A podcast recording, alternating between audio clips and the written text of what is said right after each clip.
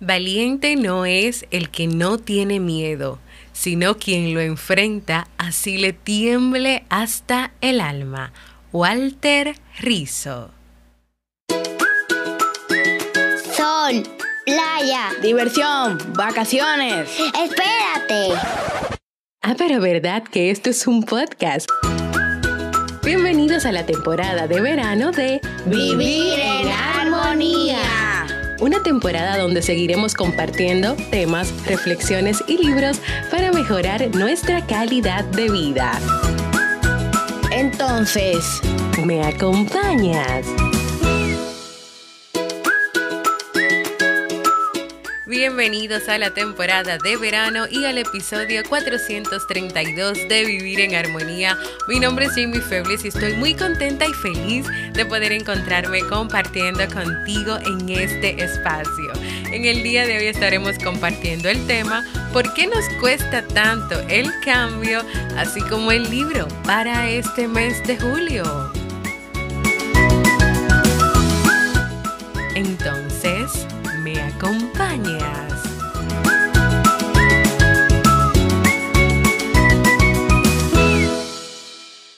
Y nos encontramos en la temporada de verano de este podcast que siempre tienes la oportunidad de escuchar cuando quieras, donde quieras y en la plataforma de podcast de tu preferencia. Yo estoy muy feliz, muy emocionada de compartir con ustedes en este nuevo episodio del podcast Vivir en Armonía. Sé que tal vez me habías extrañado en los episodios del lunes y del miércoles, pero estuve compartiendo una foto en las comunidades y en mis redes de que he estado junto con Nicolás y Steve trabajando mucho para poder cerrar el año escolar eh, de esta experiencia de hacer homeschooling. Y hoy, Hoy fue nuestro último día. Vea a mis redes, a Instagram, para que veas, eh, también lo compartí en el perfil, cómo nosotros hoy terminamos las clases y los felices que estamos porque vamos a estar de vacaciones. Por lo menos ya mi cabeza va a descansar, porque de verdad hay que gastar muchas neuronas para enseñar, educar y acompañar a dos niños de edades diferentes en sus procesos de aprendizaje. Pero nada, yo estoy feliz de que nuevamente estoy con ustedes y de que antes de que se termine esta semana poder compartirles este episodio. Antes de seguir y hablar el tema de hoy, quiero recordarte que si has pensado en hacer un proceso de terapia psicológica, si te animas a hacerlo conmigo, puedes ir a jamiefebles.net barra consulta o también me puedes escribir a mi correo electrónico para más información. También si solo deseas tener una sola consulta o una asesoría sobre un tema de autoestima, de asertividad, de manejo de tus relaciones u otro aspecto de tu vida o sobre lo que vamos a hablar hoy, sobre los cambios, pues aquí estoy yo, así que agenda tu cita. Y tal vez te preguntes otra vez, vas a hablar de los cambios, porque ya yo compartí el resumen del libro Fuera del laberinto y habla sobre los cambios. Y sí, quiero seguir hablando sobre los cambios porque considero que es muy importante que cada vez más podamos tener mejor información sobre los cambios. Así como mencioné al inicio, eh, ¿por qué nos cuesta eso de los cambios? ¿Por qué es que cuesta tanto? Te cuento que todos podemos cambiar, aunque tememos el cambio, ya que solamente se le pone el apellido difícil, o sea, es como que tú mencionas la palabra cambio e inmediatamente viene difícil. Pues el cambio se puede dar en la vida de todos.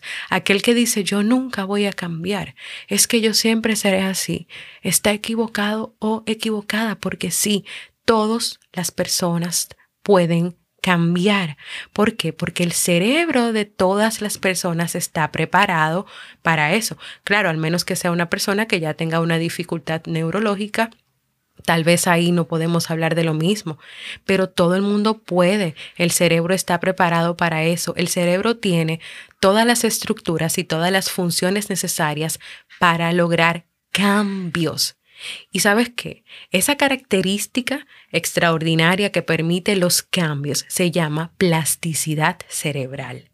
Hay un neurólogo llamado Norman Deutsche, quien escribió un libro que se llama El cerebro se cambia a sí mismo. Y ahí él define la plasticidad cerebral como esa característica que tiene el cerebro para ser cambiante y adaptable. Tú te puedes adaptar tú te puedes adaptar a las cosas diferentes que vienen en tu vida, tú puedes cambiar cosas que ya haces a realizar otras diferentes y es la plasticidad que tienen el cerebro de cada uno de nosotros quien nos permite hacer estas cosas, quien permite modificar estructuras, quien permite poder dar respuestas diferentes.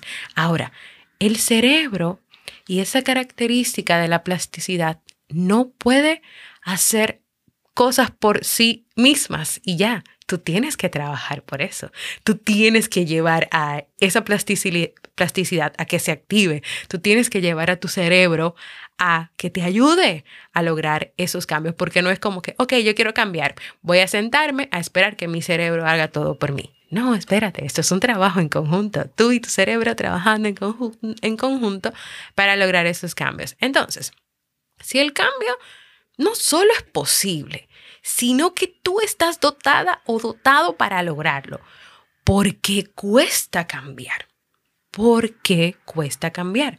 Pues yo te cuento que el cambio mental requiere más esfuerzo, el cambio psicológico requiere más esfuerzo. Ahora, por ejemplo, cuando tú quieres cambiar físicamente o cuando una persona quiere cambiar físicamente, decide qué cambio quiere hacer. Tal vez quiere bajar de peso, o subir de peso. Si es una persona que está en el borde de, las libras, puede ser que yo quiero tener una cintura más delgada, puede ser que yo quiera desarrollar músculos, tener más masa muscular, o tal vez yo quiero quedarme como estoy, pero quiero tonificar un poco más los brazos, las piernas. Y yo te estoy dando un ejemplo de algunos cambios físicos que tú pudieras querer. Esos cambios tú los puedes medir de manera concreta, porque tú vas a ver, incluso hay personas que se tiran fotos y van dándose cuenta de cómo van logrando esos cambios. Ahora, cuando hablamos de cambio psicológico, tú no le puedes tirar una foto a ese cambio psicológico, ni decir, mira, mírame psicológicamente en la foto, he cambiado. Los cambios psicológicos y mentales son más sutiles. No se logran inmediatamente. Incluso las personas que quieran hacer un cambio muchas veces no saben que quieren hacer ese cambio o muchas veces no saben qué aspectos de sus vidas le están afectando o tal vez qué trajeron detrás de una relación tal vez fallida de pareja o de la familia y que hoy puede estar afectando su vida.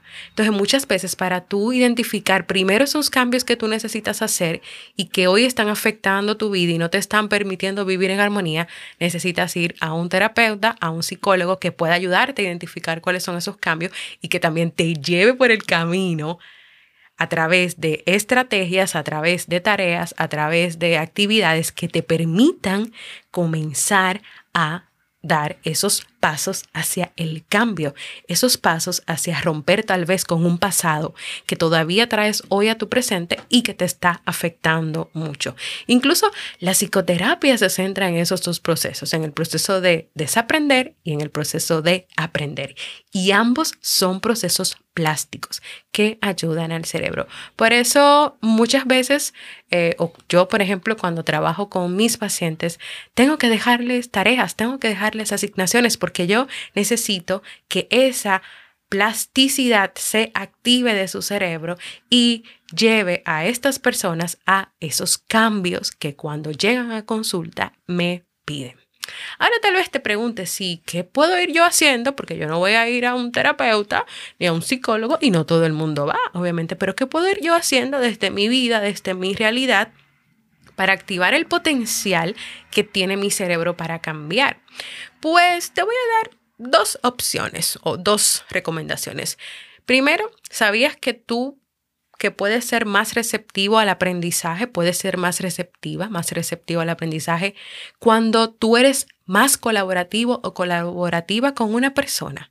Las personas que se comprometen, por ejemplo, en una relación amorosa, perciben este proceso de apertura al otro y eso es un cambio, es un aprendizaje, es una experiencia muy enriquecedora. Enamorarse invita a aprender, a cambiar. Es un tiempo que es fértil desde el punto de vista plástico, o sea, que ayuda a que ese cerebro y esa plasticidad comiencen a trabajar, comiencen a crear cosas diferentes y nuevas Yo no sé si tú has escuchado alguna vez en una relación de pareja o tal vez lo has dicho tú, es que mi pareja me ayuda como a salir de mi zona de confort, me ayuda a, a querer buscar una mejor versión de mí, como a, a querer hacer cosas diferentes, como que me motiva. Pues sí, ese tipo de cosas cuando pasan las relaciones de pareja ayuda a este proceso de cambio y ayuda a que esta plasticidad se haga más fuerte y se trabaje mejor el tema de los cambios y que el cerebro también se mantenga activo, se mantenga en un mood de cambios y de aprendizaje. Por eso es bueno y es necesario que en el mismo tema de las relaciones de pareja, ambos en la pareja se dediquen a consolidar comportamientos, acciones, actividades que sean constructivas para los dos y que formen la base de una relación sana. Y claro, en la medida en que vayan logrando esto, van a poder aprovechar el tiempo para deshacerse de patrones individuales que cada uno trae que son negativos. A veces cuando una pareja se casa, eh, decide eh, unirse en matrimonio, cada uno viene con su mochila cargada de las experiencias, eh, de los aprendizajes de su familia y muchas veces hay choques porque, porque cada uno quiere imponer lo que le enseñó el otro. Pero aquí no es cuestión de imponer lo que te enseñó tu mamá y tu papá, aquí es cuestión de que ustedes los dos encuentren y creen nuevas experiencias, nuevos aprendizajes, nuevas costumbres, nuevas rutinas ustedes como pareja. Todas esas cosas, aunque tú no lo creas o tal vez no lo sabías, ayudan al desarrollo de la plasticidad de tu cerebro. La plasticidad es la característica que tú necesitas para poder cambiar. Así que sí, las relaciones las relaciones, las colaboraciones, las amistades, las familias ayudan al proceso de aprendizaje. Otro aspecto que puede activar la plasticidad cerebral es aprender algo nuevo. Hay algo que se llama eh, mesetas de aprendizaje. Cuando tú realizas algún ejercicio que te permite estimular las neuronas, hay momentos en los cuales el cerebro trabaja para consolidar ese aprendizaje que tú le estás dando y que tú le estás enviando momentos en que esos cambios tal vez no podrían ser muy evidentes, pero realmente sí se está dando un cambio. Ya sé que tú estás aprendiendo algo nuevo a través de un libro, a través de un curso, a través de una lectura, a través de un video. Hay un momento en que se activa en que se activa tu cerebro y comienza a consolidar ese aprendizaje. Y en algún momento tú te vas a dar cuenta de lo efectivo o lo favorable que eso está haciendo para ti. Vamos a la práctica del hablado hasta el momento. Yo te voy a contar a continuación algunos ejemplos de cambios que tú puedes poner en marcha de forma sencilla y consciente, que lo comparte Elsa Punset en el libro que leímos en el mes de abril, Una mochila para el universo. Por ejemplo, con el tema de la familia, muchas veces las personas pueden repetir patrones, costumbres que aprendieron muchas veces no son beneficiosas, no son buenas, no le permiten como, como estar bien, estar en armonía. Entonces hay que hacer ciertos cambios para, pues, primero para sentirse mejor y segundo que esos cambios van a hacer que se desarrolle la plasticidad en tu cerebro y que tú puedas tener más apertura a esos cambios. Número uno de lo que tú puedes hacer, revisa tu guion familiar, como si tu familia fuera una obra de teatro. En tu familia probablemente tú juegas un papel en las reuniones, en las comidas, en los almuerzos, en las reuniones de Navidad o de Acción de Gracias o en las vacaciones. Entonces, como si tú estuvieras en una obra de teatro, juega a cambiar el guion de ese papel que tú siempre haces. Si, por ejemplo, tú siempre eres la que ayuda a recoger mientras todo el mundo se sienta a mirarte recogiendo, tú esta vez te vas a sentar en el sofá, en el mueble, en la silla y no vas a recoger, aunque te digan, no, pero que tú siempre recoges, bueno, pero las cosas cambian y hoy yo quiero ser la que se siente, así que alguien más anímese. Ahí tú estás cambiando el papel de lo que siempre haces y que no necesariamente te gusta o te agrada, o tal vez sí, pero si quieres hacer un cambio y que tu cerebro haga cosas diferentes y pueda cambiar incluso la manera en la que te relacionas con tu familia, tienes que comenzar a hacer cosas diferentes a las que siempre has a la que siempre haces. Si tal vez tú eres el que siempre llega tarde a las reuniones y que siempre te dicen, no, Juancito, pero es que tú siempre llegas tarde, no hay forma de que tú llegues a punto, de que no tengamos que comer más esperando tantas horas o que la comida se enfríe o la cena. Entonces esta vez tú vas a cambiar el guion del papel que juegas si tú eres el que va a llegar de primero, más temprano o incluso horas antes, donde se va a realizar la reunión y vas a ayudar a arreglar, a poner la mesa, a cocinar incluso. Entonces, revisa tu guion familiar, qué papel estás jugando y comienza a realizar acciones que sean diferentes a ese papel que estás jugando. Eso te va a ayudar con el cambio y eso va a ayudar a que tu cerebro vaya entendiendo que algo diferente está pasando. El cerebro necesita que nosotros le estimulemos, que nosotros hagamos cosas diferentes para poder lograr esos cambios. Otra cosa, otro aspecto, cambia el entorno. Es difícil que tú logres cambios en el mismo entorno en el que tú aprendiste esos comportamientos emocionales problemáticos. Entonces tal vez tú estás viviendo con tus padres y tú no vas a cambiar a tus padres, ni tal vez ahora mismo te puedes mudar de ahí, porque también tú tienes que aprender a seguir relacionándote con ellos, pero tal vez sin verte tan afectado o afectada por lo que pase con ellos o por lo que ellos digan. Pero sí tú puedes cambiar algunas características de ese entorno. Entonces tú pudieras hacer otras actividades y relacionarte en otros ambientes y en otras áreas donde tú puedas lograr otros cambios, o sea, tener relaciones con amistades, eh, en el trabajo, haz rutinas que sean diferentes, actividades diferentes dentro de tu misma casa, dentro del mismo lugar donde estás, donde tus padres te enseñaron lo mismo. Acuérdate poner en práctica el aspecto anterior, que es cambiar el guion, y así tú puedes ir cambiando un poquito algunas características del entorno donde ya vives, pero también cambiar el entorno por completo cuando tú te relacionas de otra manera y con otras personas y en otros lugares. Y por último, haz de tu vida una creación permanente. Es importante cambiar las cosas vamos a decir que rutinarias que tú siempre haces, pero cambiarlas de una forma consciente no en automático. Es decir, en vez de tú arreglar la cama de la misma manera que lo hace todas las mañanas, tú vas a comenzar todos los días a cambiar, a arreglar tu cama de forma distinta. Vas a freír el huevo de otra manera. Cuando tú salgas a comprar el pan, si te fuiste, si te vas siempre por la izquierda, esta vez tú vas a cambiar el camino y te vas a ir por la derecha. Si tú siempre te sientas en el mismo lugar, de la mesa a comer, entonces vas a cambiar el lugar y te vas a sentar en otro lugar. Cada una de esas acciones, y estoy segura que tú has escuchado sobre esto, porque muchos libros, muchas personas hablan de cómo esos pequeños cambios de hacer las cosas diferentes a como siempre las hacen, permite que tu cerebro se desarrolle, permite que tu cerebro se active y que obviamente se produzcan cambios y tú estés más preparado y más preparada para lograrlos. Ahora recuerda que estos cambios es importante que tú lo hagas de forma consciente. De forma consciente es tú viviendo el presente de lo que tú estás haciendo. Es decir, tú siendo consciente de que en este momento tú estás arreglando la cámara. Si tú estás arreglando la cama, pero con la cabeza en otro sitio y pensando 10 mil cosas, probablemente lo estás haciendo en automático y no estás siendo consciente ni estás en el presente de lo que estás haciendo y necesitas estar en el momento presente.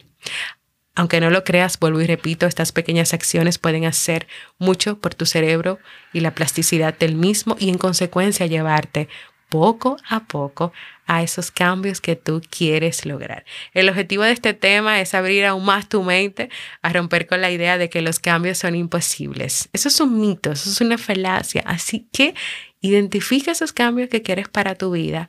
Comienza a realizar acciones, tareas como algunas pequeñitas que te he recomendado aquí para que comiences a trabajar en lograrlos. ¿Te animas?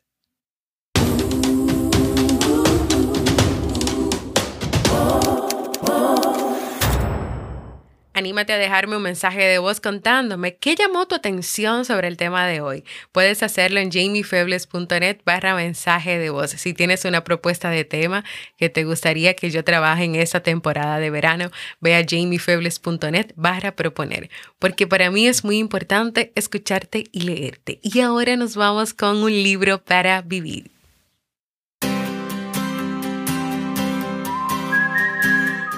El libro recomendado para este mes de julio, el mes de mi cumpleaños, es Más fuerte que la adversidad de uno de mis autores favoritos, Walter Rizzo. En este libro, Walter Rizzo, el autor te va a compartir las herramientas indispensables para que aprendas a desarrollar la confianza, tomes el control de lo que sí depende de ti, puedes enfrentar la incertidumbre y también puedes aprender a gestionar emociones como la ansiedad, la tristeza y la ira. La adversidad es una situación muy compleja, muy estresante, que pone a prueba la capacidad de adaptación de las personas. ¿Me acompañas en esta nueva aventura de lectura donde descubriremos cómo ser más fuertes en la adversidad?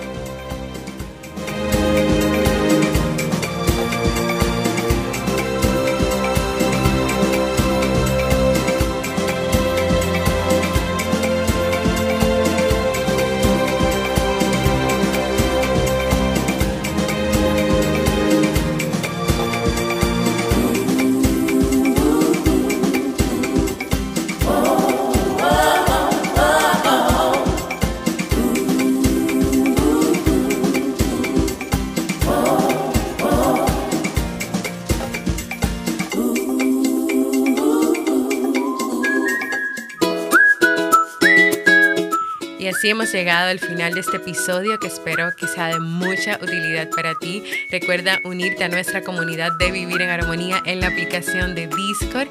Esta la puedes descargar en tu celular, la puedes abrir en tu computadora como tú desees. En ella podrás leer los libros que recomendamos cada mes. Tienes acceso a las notas que yo hago de los libros, un chat donde conversamos y muchísimos espacios donde puedes encontrar la información organizada. Ve a www.jamiefebles.com comunidad. Si tienes Telegram y quieres mantenerte solo informada o informado, únete a nuestro canal informativo. Ve a tu aplicación de Telegram, ábrela y en el buscador pon Vivir en Armonía. Recuerda también suscribirte a nuestro canal de YouTube. En YouTube pones mi nombre, Jamie Febles. Activa las notificaciones, suscríbete y compártelo. Y recuerda no quedarte con esta información solo para ti. Comparte este episodio y recuerda dejar tus valoraciones en la aplicación de podcast donde los escuches. Anímate a contribuir a que más personas puedan, como tú y como yo, vivir en armonía. Nos escuchamos en un próximo episodio.